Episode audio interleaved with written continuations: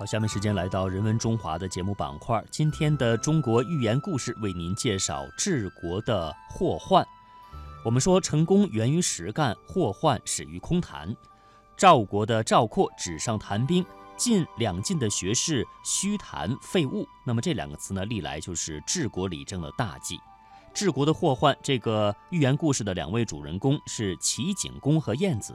下面时间，我们来先听一听这个故事。治国的祸患。有一次，齐景公问晏子：“依你看，治理一个国家，首先要除掉的最大祸患是什么？”晏子沉思片刻后回答说：“我想，应该是土地庙里的老鼠。”齐景公不解地问：“此话怎讲？”于是，晏子就不紧不慢地仔细道来：“土地庙。”是人们用来供奉土地神的场所。为了祈求神灵保佑人间四季平安、五谷丰登，人们在修建土地庙时十分虔诚和卖力。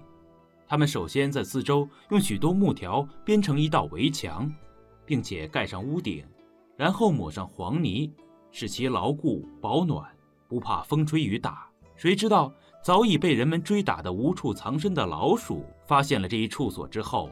竟成群结伙地搬进土地庙来安营扎寨，他们在庙内打洞做窝，繁衍后代，还要偷吃人们用来祭祀土地神的各种贡品，直闹得四邻八舍不得安宁。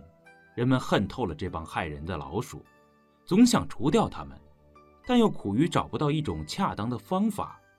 用烟火去熏老鼠洞吧，人们害怕会因此引燃了四面筑墙的木条。